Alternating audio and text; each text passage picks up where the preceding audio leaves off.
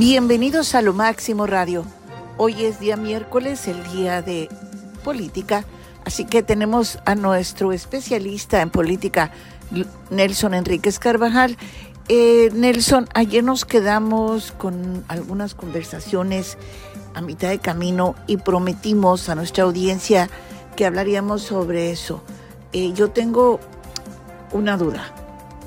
Eh, tú dices que a los nicaragüenses pueden perder su ciudadanía. No entiendo eso, pero si nos puedes explicar al respecto sería fabuloso porque eso es algo inusual y que nunca ha sucedido en ningún otro país. Bueno, se sucede lo que cada cosa uno no quisiera ni siquiera enterarse en términos de política, ¿no? Se producen cosas, se suscitan, se dan a conocer y uno dice, pero no, no, no, no puede ser. Originalmente la gran medida liberadora del sistema en Nicaragua se produjo ese día en que 222 eh, presos eh, políticos fueron embarcados con rumbo a Estados Unidos, acusados de traición a la patria y al mismo tiempo privados de su ciudadanía, por lo cual se convertían en apátridas. Cada país tiene su propia legislación y eso a nivel interno no hay quien lo pueda discutir. Hay democracias en que esa legislación se aprueba por mayorías, por sistemas de votación abierta y otros en los cuales existe autocracia, que significa el gobierno de un solo individuo. Y parece ser el caso ya absolutamente histórico de la actual Nicaragua. Por eso, ayer dije, así de pasadita, que esta declaración de la suspensión o de la cancelación de la ciudadanía de algún eh, eh, habitante de un determinado país tiene una validez jurídica interna. Y parece ser el caso.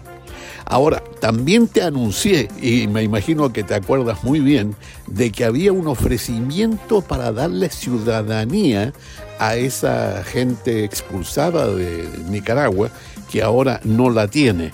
¿Te acuerdas de ese detalle, verdad? Así es, correcto. Y una de las cosas, bueno, me supongo, quiero, quiero suponer que sea Estados Unidos, a donde han llegado pues todos, e, todos esos que han estado en cárceles por años y que han sido desterrados y despojados de su nacionalidad. Eh, y que, fíjate, una de las cosas que me llama mucho la atención eh, por criticar al gobierno de, de Daniel Ortega, ¿no? Los mantienen en un lugar oscuro, con agua y frijoles nada más. Hay un hoyo para defecar, ¿ok? Lo cual pues obviamente no es muy higiénico. Eh, como están en, condiciones prácticamente eh, oscuras, e incluso algunos de ellos han quedado ciegos. ¿Te puedes imaginar esto? No, no, no, por supuesto, claro, claro, es un tipo de prisión que tiene características de tortura permanente, eso queda clarísimo. Pero la gran pregunta que quedó pendiente ayer, ¿qué país les está ofreciendo su ciudadanía así, legal y válida en todo el mundo? Primero, fíjate, reaccionó el gobierno español, no solamente ofreciéndoles la ciudadanía española, sino además invitándolos a que se vayan a ese país y puedan radicarse en la madre patria, como le conocíamos hace algunos años a España. Eso fue el, primer atisbo de que no están solos, tienen el respaldo, la solidaridad internacional. Pero posteriormente, y esto ocurrió ayer, temprano, se adhirió también a la misma iniciativa Argentina, Fíjate, los argentinos les dicen, señores, si ustedes no tienen nacionalidad, pueden ser argentinos. Le damos sus pasaportes, en fin, todo bien. Y el mismo día, ayer, surgió un tercer país, que fue Chile, que tiene un gobierno izquierdista, ¿eh? curioso. un gobierno de izquierda, ofreciéndoles el mismo, el mismo servicio, ¿no? Sí, claro, pero eh, eh, eso de, es lo mismo que sucede con México, ¿no? Que la mayoría de las personas creen que es un gobierno izquierdista y en realidad yo, lo, yo lo tomaría por otro lado. Yo diría liberal, ¿no? Pero no izquierdista. Ah, es que es muy, es un poquito complejo y muy complicado de explicarlo. Sí, eh, eh, sí entonces yo creo que, que, si Chile o México les diera también la nacionalidad a estos dos 222. Ahora, no se sabe qué es lo que va a suceder con los que se rehusaron a abandonar el país. Entre ellos un obispo, ¿eh? El obispo dijo, no tengo por qué motivo acatar esta orden de expulsión si no ha cometido ningún tipo de delito y se quedó. De manera que existe mucha inquietud, mucho interés eh, por lo que va a pasar con él, ¿no? Eh, pero esta declaración de ser traidores a la patria suena tan extemporánea, suena tan salida de onda, como se dice actualmente, que parece ridícula. De modo que ahí tienes tú la situación de apoyo. Y esto de izquierdas y derechas a mí tampoco me gusta, ¿no? Existen gobiernos más prácticos, eh, existen gobiernos retrógrados, existen gobiernos de avanzada, más liberales, menos liberales, pero eso de izquierdas y derechas está dado por el uso y costumbre. Uno revisa, por ejemplo, la prensa francesa o la italiana o la de Estados Unidos o la de cualquier país eh, iberoamericano y siempre surge eso de izquierdas y derechas, nos guste o nos disguste. Así es la cosa. De modo que ya tenemos tres países interesados en regularizar la situación legal de ciudadanía de los eh, nicaragüenses expulsados de su patria. Primero España, enseguida Argentina y luego Chile. Qué curioso, ¿no? Pero además tenemos otra noticia muy importante, ¿no? Pero importantísima dentro de América Latina por lo que significa. Una última pregunta. ¿Qué, ¿Qué se puede hacer en este caso? ¿Quién puede intervenir para que las personas que se quedaron en la cárcel, en el infiernillo, como le dicen, ok, puedan salir y puedan obtener su libertad? Porque eh, definitivamente Nicaragua yo creo que es uno de los países con más problemas en este sentido y, también qué se puede hacer para derrocar a este tipo, porque no hay nada que, que, lo quite a, a, él y a su mujer, ¿no? O sea, tal parece que ellos sí, sí, definitivamente son eh, hitlerianos completamente. Entonces, ¿qué se puede hacer? ¿Cuál sería la solución? Autocracia compartida entonces por una pareja presidencial. Caramba, suena curioso, suena raro, parece chiste. No, no, no, lo que pasa es que va a seguir la presión internacional solicitando, exigiendo la liberación de los demás eh, presos políticos. Solo que ya sabemos lo que va a suceder los van a sacar con esa declaración de que ya no tienen nacionalidad, sin pasaportes, eh, sin documentos de identidad, como si no tuvieran nombre, como si no existieran, ¿no? Eh, suena realmente exótico, suena asombroso, suena rechazable por donde se le mire. De modo que, de alguna manera, eh, lo que corresponde a la comunidad internacional, Europa, América Latina principalmente, es seguir condenando este tipo de situación y exigiendo la liberación de los demás presos políticos, ojalá en condiciones más normales, no tan raras, no tan extremas como esto de dejarlos sin identidad, sin pasaporte, sin documentos que digan quién es cada uno de ellos. Bueno, en definitiva lo que Ortega quiere hacer es dejarlos sin dignidad, ¿no? Eso es, o sea, socavarlos de tal manera que, que no tengan tenga ni siquiera identidad, que pierdan absolutamente todo, todos sus derechos e incluso hasta su nombre. Qué horroroso, ¿eh? Bueno, aquí surge un aspecto de carácter ético y al mismo tiempo eh, metafísico, ¿no? ¿Qué es la patria? ¿Dónde está la patria? ¿Es eh, exclusivamente un documento escrito o es un sentimiento? ¿Es una emoción? ¿Es una identidad espiritual que va por el interior de cada persona? esto como que vale la pena algún día analizarlo. ¿eh? La patria no es exclusivamente, según yo lo entiendo, un papel, un documento, un carnet, eh, una cédula, como le queramos llamar. No es una declaración, una aceptación de un gobierno. Usted pertenece a este país o no pertenece, deja de ser ciudadano de este país. Eso como que no tiene validez, ¿no? Si alguien nace en un cierto lugar, ama a su suelo, ama sus raíces y eso no se lo quita ningún documento, ninguna ley, ninguna declaración, ningún decreto. Definitivamente. Bueno, por otro lado, tenemos un, juicio muy interesante. El día de ayer se declaró culpable eh, a García Luna en el juicio que realmente lo que está es enjuiciando a todo un gobierno, el gobierno de, de Felipe Calderón, que por cierto huyó de México lo, lo más rápido posible. Es, es, realmente, fíjate Nelson, para mí, en una de las, de las redes sociales que más se habla de política es Twitter, porque ahí hablan presidentes, etcétera, políticos y los defensores de Calderón es increíble, ¿eh?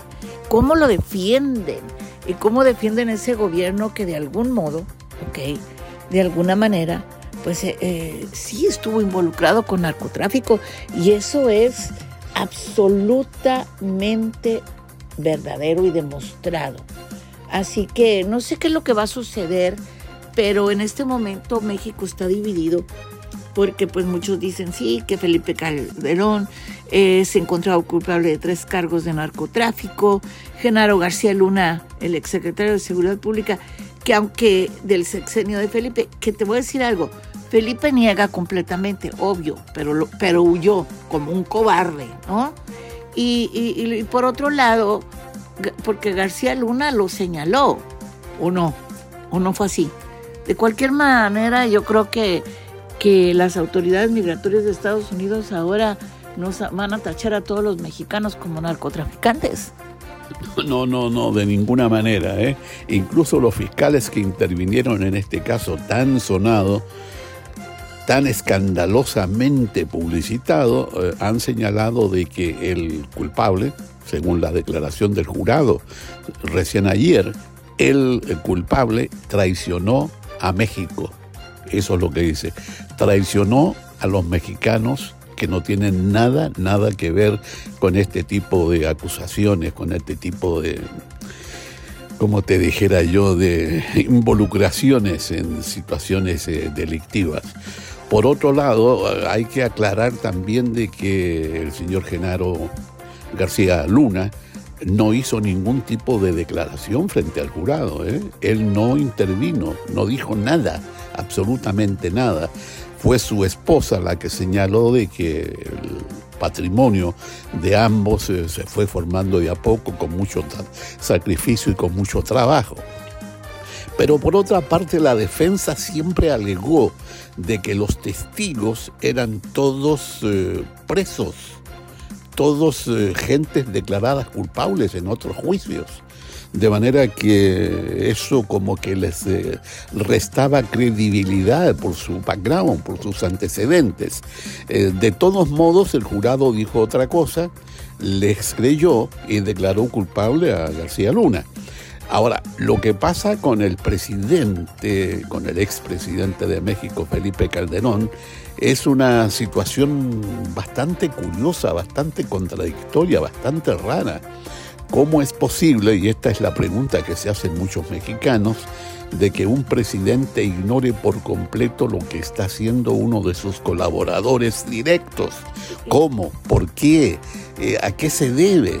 ¿Cómo es que no existe un sistema que vaya revelando, vaya denunciando lo que ocurre con determinados personajes? Mira, definitivamente el presidente tiene que saber lo que está sucediendo con supuestamente el encargado de la protección, eh, pero lo que yo sé, ¿ok?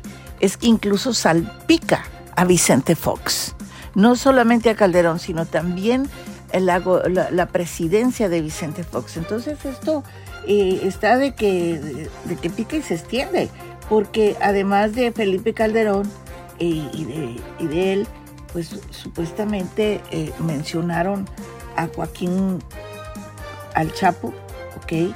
Y a Zambada. Entonces, esto no son solamente seis años, sino fue durante 12 años, dos sexenios. Sí, se dicen muchas cosas, pero algunas de ellas corresponden a simples especulaciones. ¿eh? Eso de que el gobierno de México, y no doy nombres, no me corresponde hacerlo, favorece a determinado cártel es muy antiguo. Eso se dice en la calle, se repite, lo dice una persona, lo repite otra, y por el hecho de que se diga no es absolutamente una evidencia. Ahora, lo que pasa en los regímenes autocráticos es que todo el mundo está sometido a vigilancia permanente. Existe un sistema de espionaje interno y parece no ser el caso de México. ¿eh? Eh, siempre se dijo de que en México todo lo que pasaba era sabido por el la Secretaría de Gobernación, ¿verdad? Entonces, lo que cabría en este caso, y esto es eh, un simple ejercicio de lógica, eh, sería saber qué pasaba en la misma época en el mismo periodo, los mismos años, con el servicio, con el departamento, la Secretaría de Gobernación, que no sabía lo que hacían las demás secretarías, eh, los demás personajes que contribuían directamente con su trabajo al señor presidente de la República, ¿no? Eso es lo curioso, eso es lo que habría que investigar. ¿Por qué motivo el presidente ignoraba lo que estaba ocurriendo con uno de sus colaboradores directos. La situación es compleja, obviamente, e implica una serie de investigaciones adicionales, de modo que en este caso yo creo que hay que atenerse a lo que nos diga el tiempo. Eh, definitivamente, pero fíjate que tanto tanto Vicente Fox, Felipe Calderón y Enrique Peña Nieto, estos tres presidentes eh, lo hicieron creer de alguna forma, le fomentaron a García Luna sus relaciones de corrupción y con el mundo de la criminalidad. O sea, no, claro que sabían, claro que estaban informados. O sea, y, la prueba de ello, o sea, es que eh, los periodistas lo han, lo han señalado muchísimas veces y por eso es las consecuencias de que ahora muchos periodistas han fallecido y le echan la culpa a López Obrador y no es así. Es precisamente esos tres sexenios corruptos, ¿ok? En el cual estuvieron involucrados de una manera muy sucia. Entonces, pues no sé, de, de acuerdo con la prensa mexicana, desde hace muchísimos años que García Luna con el gobierno de Vicente, con el gobierno de, de, de Calderón y etcétera, etcétera, y de Peña Nieto, que también se forró de dinero, ¿ok? Bueno, pues ahora ya Calderón y Peña Nieto estarán tomando las once en España, ¿no? Juntitos. Y no sé quién le disparará el té al otro, pero en fin, este eso ya es otro rollo. Eh, son culpables, definitivamente son culpables. ¿Qué se puede hacer en este caso en contra de estos presidentes corruptos? Bueno, tenemos que recordar el principio internacional de que nadie es culpable hasta que se le pruebe la culpabilidad, Yanante, por favor. No conviene adelantar eh, juicios en torno a esto que estamos analizando. Obviamente que si el señor X ignoraba lo que hacía el señor Z, eso tiene que comprobarse tiene que demostrarse. ¿Por qué motivo los canales internos que tienen que ver con la evolución, por ejemplo, de la riqueza de determinada persona, eh, no es investigada, no es detectada? Es decir, si yo mañana me estoy comprando una residencia de 5 millones de dólares, alguien tiene que preocuparse de ese detalle. ¿De dónde saqué los 5 millones de dólares? Me explico y el hecho de que en México no se investigue ese detallito de que alguien de repente haga inversiones millonarias me parece bastante extraño. qué dice la ley al respecto, qué dicen los antecedentes, qué dice la documentación que en algún lado debe estar, qué dicen los posibles testigos, todo eso a lo mejor en el futuro podremos eh, saberlo, pero por el momento nos quedamos con simples especulaciones. No estoy esculpando a nadie, pero tampoco conviene que culpemos a gente que no ha tenido la posibilidad de defenderse. Hasta el momento estamos en un proceso de desmentidos, de declaraciones públicas, pero eh, vale esperar el detallito aquel de lo que sea una investigación en serio, emprendida por el actual gobierno, no por el gobierno, sino por la Procuraduría General de Justicia, que me imagino que es un poder eh, separado del gobierno mexicano. Ese es eh, entonces el punto de vista. Bueno, esperaremos hasta el 27 de junio para que le dicten sentencia por cinco cargos por su responsabilidad a García Luna. Y mientras tanto, pues, no sé, le, le van a dar, algunas personas comentan que quizás pueda alcanzar 10 años o una cadena perpetua, que eso es lo que me gustaría a mí en lo personal, de verdad. Porque tanto desde el punto de vista, ¿qué te puedo decir? Este, pueblerino, pues tanto peca el que le jala la pata a la vaca como el que la, mata, ¿no? Entonces, pues yo creo que aquí tanto tiene la culpa García Luna, y los gobiernos involucrados, y si Chapo está pagando eh, cadena perpetua, pues que también García Luna lo pague, ¿no? Y bueno, ahora, ¿qué viene para México? ¿Qué es lo que va a suceder? ¿Qué es lo que después de este suceso judicial histórico va a pasar con, con México? Bueno, no solamente a México, sino a cualquier país se le aplica aquello de que nadie está por encima de la ley. Tenemos el caso, por ejemplo, de Perú, donde los últimos presidentes, absolutamente todos, sin excepción, han sido declarados culpables de algún tipo de delito de cuello y corbata, ¿no? Así se llama esos delitos. Eh, a propósito de Perú, por ejemplo, Estados Unidos acaba de aprobar la extradición de Toledo. ¿eh? a quien se está acusando de haber recibido millones de dólares de una empresa brasileña. Entonces, si en México nadie está por encima de la ley, hay que esperar lo que siga ocurriendo con las investigaciones, con las investigaciones que se emprendan más adelante. No. No, discúlpame, pero en México sí hay gente encima de la ley. Los de cuello blanco son, están encima de la ley. Si nosotros tuviéramos una fiscalía razonable, una fiscalía en donde realmente se abra una carpeta de investigación por narcotráfico, por lo que sea, y le, hubiesen hecho eso a Genaro, ok, otro gallo nos hubiera cantado. Pero no, eh, desgraciadamente, si los mexicanos tuviéramos una fiscalía eficiente, si ah, se habrían hecho las investigaciones que no se hicieron, ok, sobre los principales coludidos, y si hubiese tenido un juicio a García Luna anterior a esto, por haber aceptado sobornos, por haber aceptado hacerse eh, ojo de chicharo, etcétera, etcétera, otro gallo nos cantara. Pero no, desgraciadamente la Fiscalía en México es tan corrupta como lo es Genaro y como lo es Felipe Calderón y todos los demás. Bueno, sí, eh, aquí interviene un punto bastante importante, ¿no?